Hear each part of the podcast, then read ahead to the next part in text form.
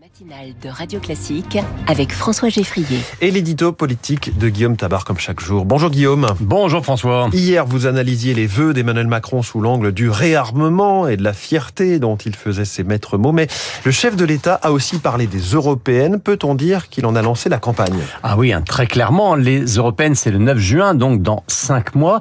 Alors ça peut paraître encore loin, mais c'est un test décisif pour Emmanuel Macron, ce sont ses mots, car ce sera le premier rendez-vous électoral depuis le début de son second mandat, parce que ce sera un moment de bascule de ce quinquennat. Hein. Vous savez qu'il y a des rumeurs euh, de remaniement d'ampleur dès ce mois de janvier, mais sinon, euh, la nécessité d'une relève des équipes pourrait s'exprimer après cette échéance. Euh, autre intérêt, autre raison de l'intérêt présidentiel majeur pour ce scrutin, l'Europe c'est son thème de prédilection, mmh. c'est l'ADN du macronisme. Donc s'il y a un combat sur lequel il ne peut pas faire l'impasse, c'est bien celui-là. Or, à en croire les sondages actuels, la liste de la majorité part avec un retard colossal hein, d'environ 10 points sur la liste du Rassemblement national euh, qui sera conduite par Jordan Bardella.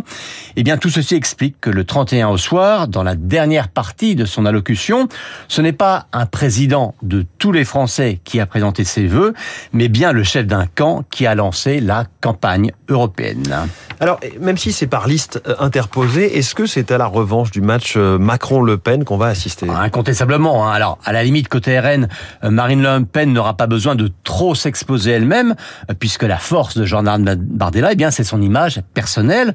Songez qu'il est la seule personnalité politique à figurer dans le top 50 des Français, toutes mmh. catégories confondues, selon l'enquête annuelle IFOP-JDD. Mais côté majorité, oui, hein, c'est Emmanuel Macron lui-même qui mouillera sa chemise, parce que dans son camp, eh bien, c'est le plus compétent sur la question européenne.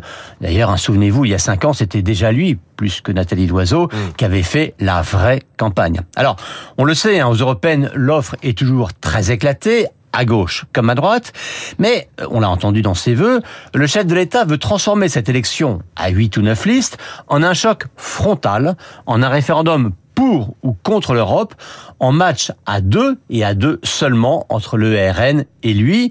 Et le 31, il n'a pas fait dans la nuance, hein, en opposant ceux qui veulent défendre les Ukrainiens contre les Russes, autrement dit lui, et ceux qui, je le cite, cèdent aux puissances autoritaires en Ukraine, autrement dit le RN.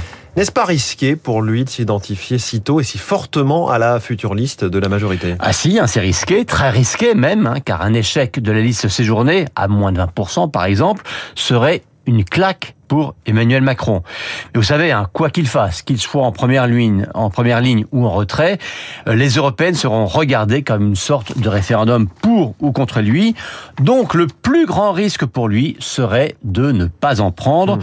d'où son besoin autant que son envie d'en découdre avec le parti de Marine Le Pen. L'édito politique de Guillaume Tabar. On va reparler des européennes avec euh, nos esprits libres euh, de ce matin, Christophe Barbier et Jean Garrigue. Ce sera dans un peu plus d'une demi-heure. Merci Guillaume Tabar et à demain. Il est 8h.